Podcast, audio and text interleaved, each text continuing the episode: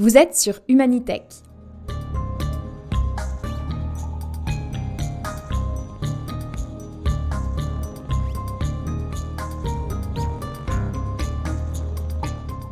Je suis Oriane Morier et aujourd'hui, nous partons explorer les méandres de l'empathie en réalité virtuelle avec Philippe Bédard, postdoctorant au département d'anglais de l'Université McGill à Montréal. Depuis la sortie en 2015 de l'œuvre en réalité virtuelle Cloud over Sidra de Chris Milk et Gabo Arora, la réalité virtuelle à la cote. Pourquoi? Parce qu'elle nous permettrait de nous mettre dans la peau de quelqu'un d'autre. Chris Milk a même dit d'elle, la réalité virtuelle, que c'est une empathy machine, une machine à empathie. Mais est-ce bien vrai?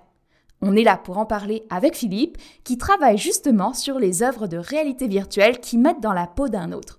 Merci d'être là, Philippe. Merci Oriane, ça fait toujours plaisir de pouvoir euh, parler de mes recherches euh, le plus rapidement possible, euh, contrairement à la publication académique qui est très longue, on le sait. Donc pour commencer cet épisode, j'aimerais qu'on revienne sur la présomption que la réalité virtuelle est une machine à empathie. Pourquoi, d'abord, est-ce qu'on pense a priori que l'empathie et la réalité virtuelle vont de pair. Ma théorie là-dessus, c'est que ça vient en fait d'expressions qu'on utilise habituellement pour décrire l'empathie. Donc de se mettre dans la peau de quelqu'un d'autre, en anglais c'est walk a mile in my shoes, ou on pourrait dire de se mettre euh, mets-toi à ma place. Puis si on regarde dans plein d'autres langues, il y a plein d'équivalents. Je crois qu'en italien, c'est de se mettre dans les vêtements d'un autre. Parfois c'est les souliers, euh, parfois c'est la place, la peau. Donc, je pense que ça vient de ce que j'appelle la psychologie folk, un peu de. On comprend l'empathie comme le fait de se mettre à la place de quelqu'un d'autre et de vivre une expérience à sa place. Ce qui fait en sorte que la réalité virtuelle est, si proche de ça, c'est qu'en fait, c'est pas comme le cinéma, un, médium qu'on regarde sur un écran, c'est un médium qu'on a l'impression de vivre à la première personne. On, on, porte un casque sur notre tête, on est la seule personne qui porte ce casque-là à ce moment-là et on peut regarder autour de soi et voir un espace comme si on était vraiment là. Donc, c'est cette capacité-là transportative qui nous permet de voir un, autre espace, un autre monde, une autre période historique, comme si on était vraiment là, qui se prête facilement à, l'idée de voir les choses du point de vue de quelqu'un d'autre. Mais bien sûr, quelqu'un d'autre ne voyait pas seulement, ressentait aussi euh, des choses physiques, psychologiques, a toute une histoire. Donc c'est là où euh, la notion d'empathie en réalité virtuelle commence à être un peu limitée. C'est que oui, il y a des bases, mais il faut aussi reconnaître les limites. Alors du coup, vous venez d'utiliser euh, le mot euh, limité, hein, les limites. Justement, quelles sont les limitations de l'empathie en réalité virtuelle? Ben, C'est sûr qu'il y en a beaucoup. Moi, souvent, je m'arrête à l'idée qu'il faut reconnaître les limites, soit en tant qu'utilisateur ou en tant que créateur d'expériences de réalité virtuelle. Il faut reconnaître que c'est limité dans le temps, donc on voit juste une portion de l'expérience de quelqu'un d'autre. C'est limité dans la nature euh, multisensorielle, disons. Je ne peux que voir et entendre. En tout cas, dans le cas actuel des dispositifs de réalité virtuelle, c'est principalement audiovisuel. Donc, je ne peux que voir et entendre ce que l'autre personne aurait vu et entendu. Puis même là, c'est pas tout à fait vrai. Je vois et j'entends ce qu'un dispositif technique a capté à ce moment-là. Donc, c'est pas ce que des humains auraient vu ou senti. Et c'est ça, je reviens à ce que j'ai dit un peu tout à l'heure aussi de toute l'histoire et la psychologie, tout ce qui est les processus psychologiques internes et toute l'histoire que la personne a. On n'a pas ça quand on vit une expérience de réalité virtuelle. Donc, ça peut accomplir beaucoup de choses. Ça peut nous montrer une partie de ce que cette personne-là aurait vu ou euh, entendu à un moment donné. Et ça peut être extrêmement fort de voir ça, mais il faut aussi reconnaître que c'est limité. C'est pas parce que j'ai vu un 5 minutes, 20 minutes de euh, ce que vit une personne noire euh, dans une situation de racisme que je comprends ce que c'est que de vivre du racisme, les microagressions, etc. Il y a plein d'autres exemples comme ça. Il faut reconnaître donc que c'est limité comme expérience. Et euh, est-ce que, en fait, le, terme même d'empathie, la notion même d'empathie, surtout en réalité virtuelle, ne fait pas problème? Oui, je, serais d'accord pour dire que la notion même d'empathie pose problème, surtout si on croit Paul Bloom, qui a écrit un livre qui s'appelle Against Empathy, donc contre la notion d'empathie. Et je dirais que pour Bloom, ce pourquoi on serait contre la notion d'empathie, c'est qu'elle est trop limitée. Il l'appelle un spotlight. Donc, c'est très limité. Ça met l'accent sur une personne, sur une forme d'expérience. Le plus le plus près de nous. Donc, c'est l'empathie est très forte et fonctionne le mieux possible quand on la ressent pour des gens qui nous ressemblent déjà euh, le plus possible. Donc, euh, tu sais, je suis un homme blanc, hétérosexuel, classe moyenne, etc. Si vous me racontez ou vous me demandez de me mettre dans la peau de quelqu'un qui est à peu près toutes ces mêmes choses-là, c'est le plus facile pour moi. Le plus loin on sort de ce que je connais, de, des expériences que j'aurais moi-même eues ou de mes propres souvenirs, la notion d'empathie commence à faillir. Et donc, ce que Paul Bloom dit, c'est qu'il ne faudrait pas compter sur l'empathie, il faudrait plutôt compter sur d'autres choses comme la compassion. Le mot care est, souvent utilisé de l'anglais. Euh, on peut le traduire comme compassion, mais je trouve que le mot est plus évocatif, care aussi.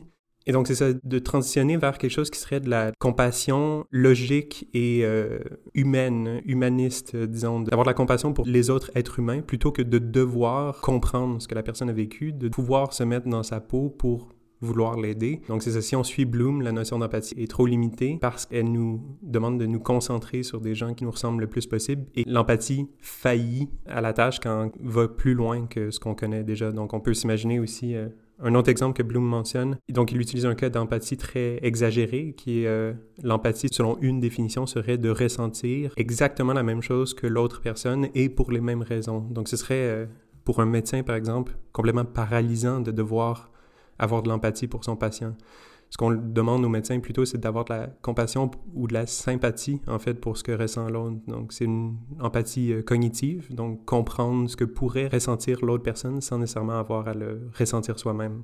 Et donc, entre d'un côté, The Empathy Machine, la réalité virtuelle comme machine à empathie, et de l'autre, cette impossibilité ou même ce non-désir d'avoir de, l'empathie euh, en réalité virtuelle. Est-ce qu'il n'y a pas un, juste milieu? Moi, ce que j'essaie de trouver comme juste milieu, donc c'est ce que j'ai fait dans les deux articles que j'ai écrits sur le sujet. Le premier qui a été publié s'appelle Closing the Gap dans la Revue canadienne d'études cinématographiques, et le deuxième vient tout juste de sortir dans Studies in Documentary Film, et l'article s'appelle Making Room for Empathy. J'essaie de justement ni totalement accepter la notion de machine empathie ni totalement la rejeter, puisqu'il y a quelque chose, je trouve, que la réalité virtuelle peut faire et il faut reconnaître ce qu'elle arrive à faire. Dans le premier article, j'essaie de voir qu'est-ce que des créateurs, créatrices d'expériences de réalité virtuelle peuvent faire pour créer les œuvres qui nous mettent dans la peau de quelqu'un d'autre ou pas, mais de la manière la plus éthique possible. Et vous l'aurez compris par mon ou pas que la recommandation que je fais, c'est justement de ne pas nous mettre dans la peau de quelqu'un d'autre, mais simplement de nous mettre avec. Donc plutôt que de nous demander de nous mettre dans la peau, simplement nous mettre à côté de la personne pour être témoin de ce qu'elle a vécu et la laisser nous expliquer ce qu'elle a vécu dans ses propres mots. Et dans l'autre article, Making Room for Empathy, je regarde plus du point de vue de l'utilisateur, l'utilisatrice. Qu'est-ce qu'on peut faire pour utiliser la machine empathie de la manière la plus euh, intelligente et en toute connaissance de cause? C'est-à-dire que je rejette effectivement la notion de machine empathie. Je propose à, la place la notion d'outil pour empathie, plutôt qu'une machine à travers laquelle on passe. On rentre d'un bord, on sort de l'autre une meilleure personne. La notion d'outil, selon moi, évoque la nécessité de savoir comment l'utiliser, le besoin de l'utiliser activement et le, le, besoin aussi que la personne ait le goût de, l'utiliser. Donc, une machine qu'on n'utiliserait pas, euh, peut-être qu'elle fonctionne seule, mais un outil qu'on n'utilise pas, il ne fonctionne pas tout seul. Donc, il faut savoir l'utiliser correctement, mais il faut aussi que l'outil ait été bien euh, construit. Un outil qui est brisé ne servira à rien. Donc, c'est de part et d'autre. De part de la création et de l'expérience, il faut euh, bien savoir comment utiliser cet outil-là.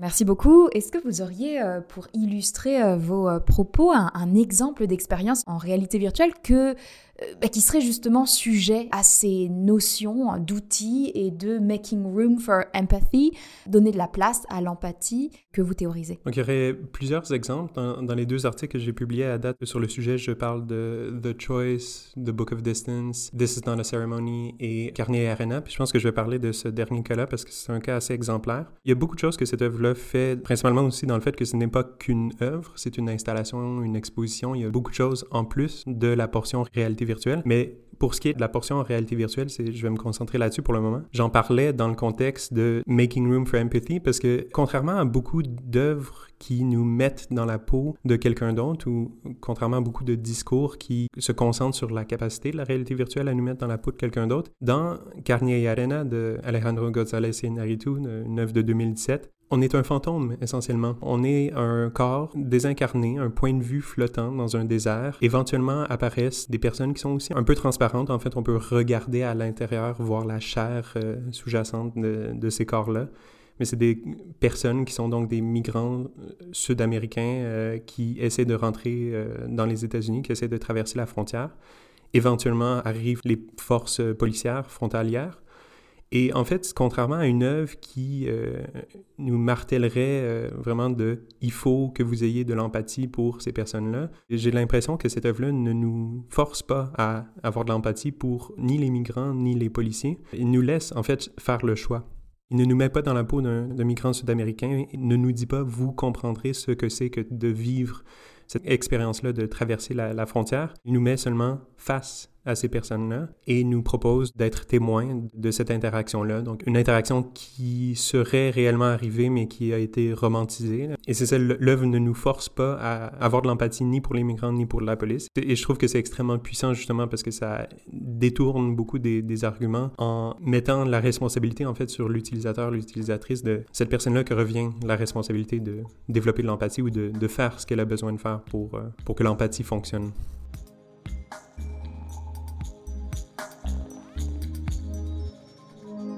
Merci beaucoup.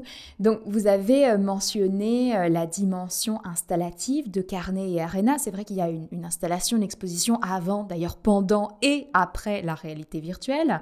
Est-ce que vous pourriez en fait euh, ben, résumer ce que c'est que cette dimension installative, puis m'expliquer en quoi cette partie installative joue un grand rôle dans la projection du spectateur dans la peau de l'autre?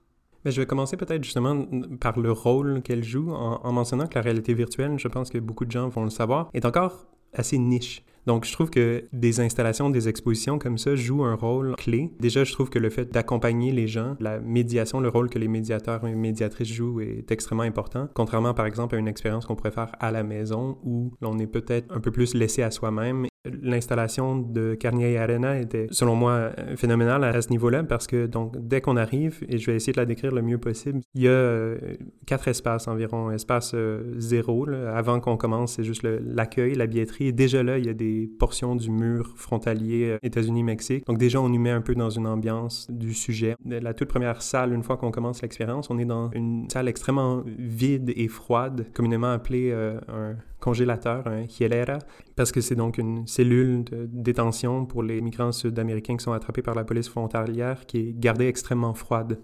Et partout dans cette pièce, il y a des souliers dont on nous dit au mur qu'ils ont été euh, récupérés dans le désert. Et c'est ça, on est laissé à soi-même. Donc, contrairement à un vrai euh, congélateur, euh, cellule de détention, on n'est pas avec plein d'autres gens qui ont été euh, happés par la police frontalière, mais il y a quelque chose qui vient d'être seul dans cet espace-là qui est extrêmement anxiogène. On nous demande d'enlever nos souliers, de les mettre dans un petit euh, casier pour plus tard, et ensuite on passe à la vraie portion de l'expérience en réalité virtuelle où on marche nu-pied dans le sable. Et c'est là où on fait l'expérience de réalité virtuelle qui est très courte, si je me rappelle bien. J'ai le goût de dire six minutes, mais je suis plus trop certain.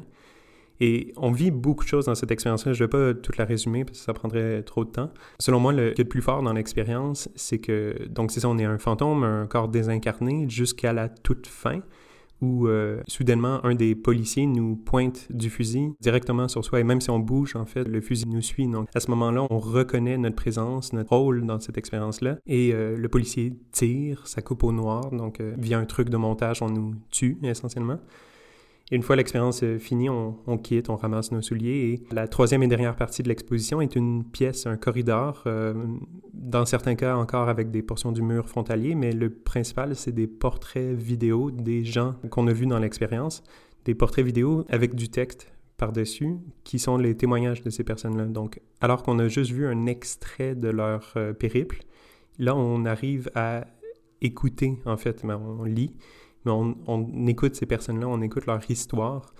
Et selon moi, c'est un facteur euh, assez essentiel de est-ce que l'histoire en réalité virtuelle vous a affecté suffisamment pour que vous preniez le temps d'écouter ce que ces personnes-là ont à dire, écouter leurs messages, puis de comprendre les raisons pour lesquelles des gens vivraient, euh, accepteraient de passer à travers cette expérience-là potentiellement traumatisante. Euh, si on s'arrête à la réalité virtuelle, on se dit, OK, j'ai fait euh, ce que j'avais à faire, je suis une bonne personne, j'ai vu un 6 minutes en réalité virtuelle dans la peau d'un migrant sud-américain.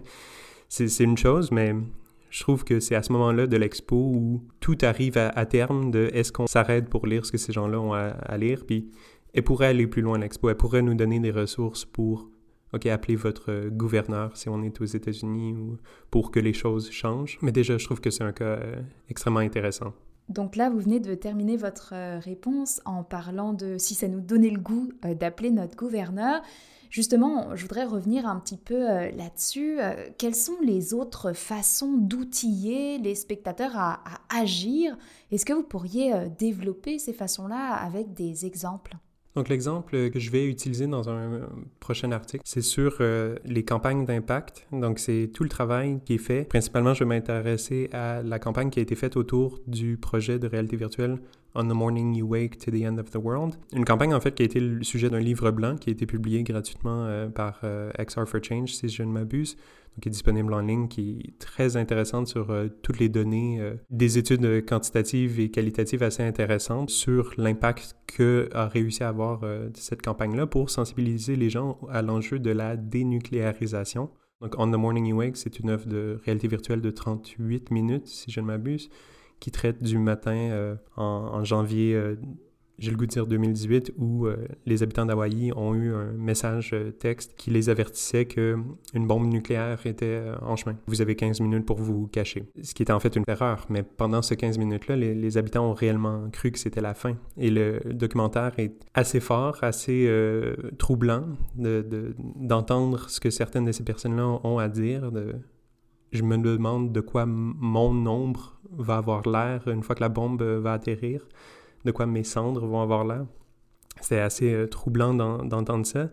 Et donc, l'œuvre de réalité virtuelle a été distribuée euh, gratuitement sur euh, la boutique Meta Oculus, mais elle a aussi fait l'objet d'une campagne d'impact assez intéressante. Et quand je l'ai vue à, New York, au Museum of the Moving Image, par exemple, il y avait tout un accueil auparavant où on pouvait lire les témoignages des gens, des, choses qui ne sont pas dans, le documentaire pour un peu nous mettre en contexte. Aussi sur comment le projet a été tourné. En période de pandémie, c'était pas nécessairement évident. Euh, des extraits vidéo, des extraits audio, texte. Avant de mettre le casque, on nous fait passer un sondage, à savoir euh, qu'est-ce qu'on connaît déjà du sujet, qu'est-ce qui nous intéresse a priori du sujet, et ça peut être, j'imagine, rien. Et principalement, une fois qu'on finit l'œuvre, il y a d'autres sondages encore. Qu'est-ce qui vous a le plus intéressé maintenant que vous avez vu l'œuvre Qu'est-ce qui vous intéresserait maintenant d'en savoir plus? Est-ce que c'est les enjeux euh, féministes, écologiques? Est-ce que c'est les enjeux euh, autochtones? Puisque on parle beaucoup dans l'œuvre du fait que Hawaï est un, territoire euh, non cédé. c'est une base américaine qui est sur des territoires autochtones. On parle beaucoup de ces enjeux-là. Et selon ce qui nous intéresse, dénucléarisation, féministe, autochtone, etc., on nous donne des ressources, que ce soit des ressources web, des groupes qui sont déjà actifs sur le sujet. Et ce que Michaela Turnaski-Holland, qui était la designer de campagne d'impact, m'a expliqué, c'est que c'est pour permettre aux gens de, savoir que vous n'avez pas besoin de commencer à zéro. Si vous voulez faire quelque chose là-dessus, on va vous donner les outils, les ressources dont, vous avez besoin pour euh, faire ce que vous avez à faire si vous voulez le faire. Donc c'est là où aussi on, remarque euh, une des limites, c'est que on a beau faire tout ça, si la personne ne veut pas participer, euh, ne veut pas faire quoi que ce soit d'autre après, mais la machine empathie, elle, arrête de fonctionner à ce moment-là. Et euh, un des éléments qui revient dans les œuvres de réalité virtuelle suscitant l'apathie ou suscitant euh, le care, c'est l'interactivité. Hein. On a l'impression qu'il faut mettre le spectateur dans un rôle d'actif, d'actant. Il faut que le spectateur se sente agissant. Comment est-ce que vous, vous articulez interactivité et empathie ou care?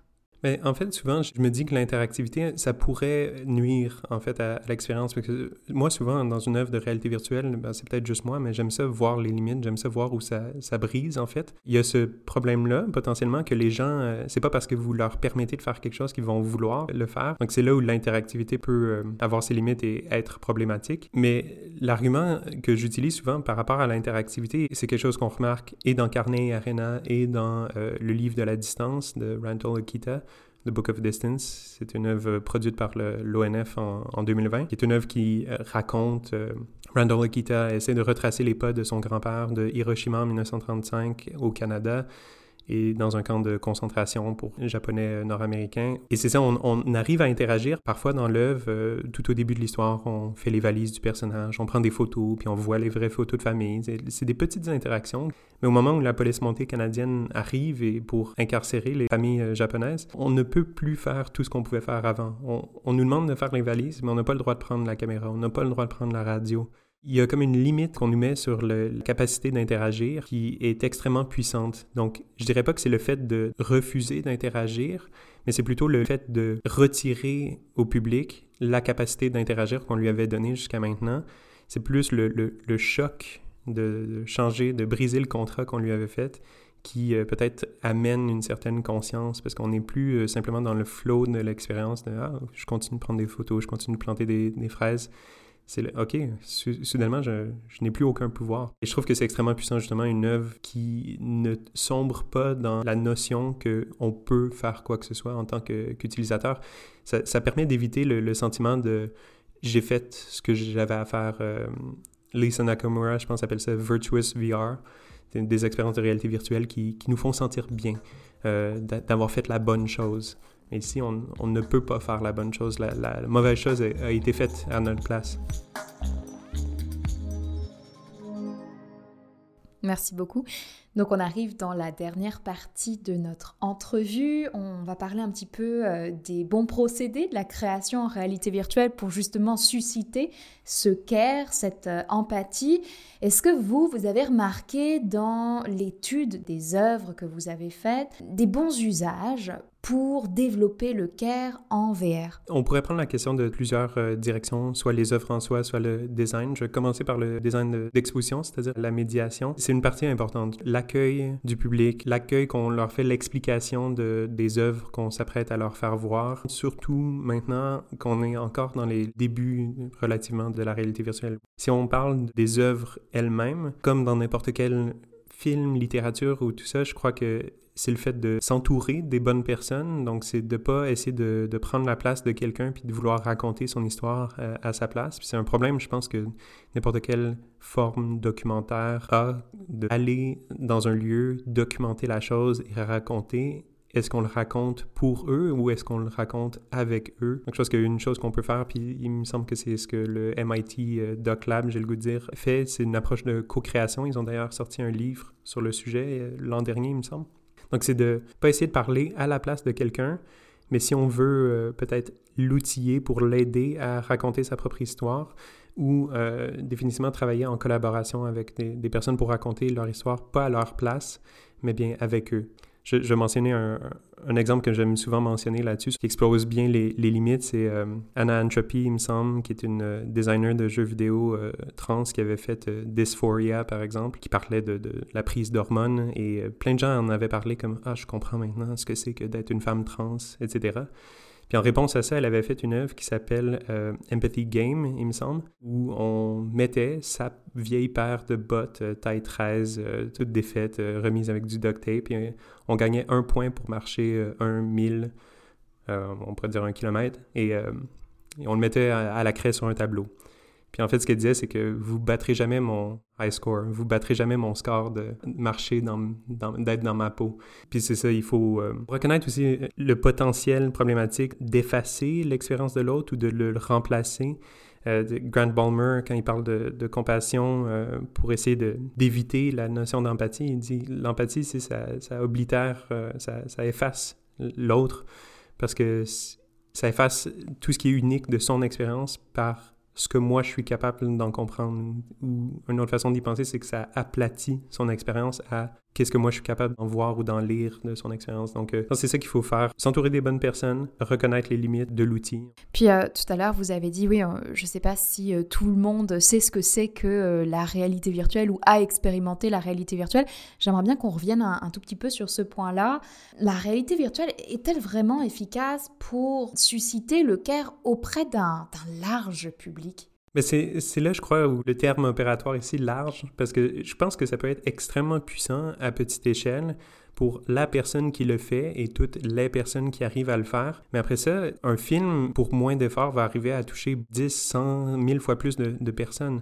Après ça, qualitativement, peut-être que le film n'est pas capable de faire toutes les mêmes choses. Donc, il y a des choses que les autres médias, médiums peuvent faire pour rejoindre un plus grand nombre. Et c'est un des facteurs sur lesquels je m'arrête souvent avec la réalité virtuelle, c'est que un exemple qui serait This is not a ceremony de Anexipita, aussi connu sous le nom de Colin Van Loon, produit par euh, l'Office national du film en 2020 qui raconte un peu les horreurs du colonialisme au, Canada, donc une histoire d'abus sexuels sur un mineur et de négligence euh, médicale dans un autre cas qui a mené à la mort de quelqu'un. C'est un film extrêmement, euh, un film en réalité virtuelle extrêmement euh, puissant et troublant, mais si les bonnes personnes ne le voient pas, l'impact sera minimisé. Ce que l'Office national du film a fait et ce que je trouve brillant, c'est de faire un partenariat avec le Festival Imaginative en, en Ontario et de leur donner des casques, mais c'est de s'assurer que l'œuvre était vue par les bonnes personnes dans les communautés, dans des endroits publics, des bibliothèques pour les rendre plus accessibles. Donc, c'est très important de s'assurer que les bonnes personnes voient l'œuvre, parce que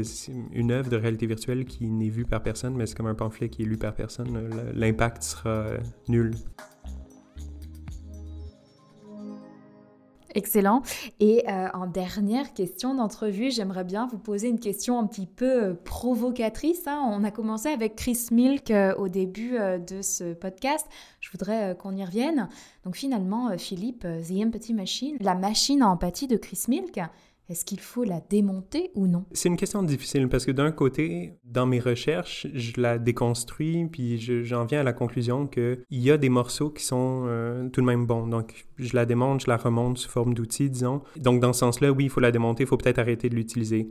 Après ça, à certains égards, une, une idée qui est déjà, qui a beaucoup de poids dans, dans le monde. Tout le monde connaît la notion de machine d'empathie ou c'est une notion qui est beaucoup utilisée. Qu'est-ce qu'on peut faire grâce à ce poids-là du fait qu'il y a tellement de gens qui connaissent cette expression-là? Est-ce que peut-être on peut s'en servir d'un cheval de Troie pour faire passer un meilleur message?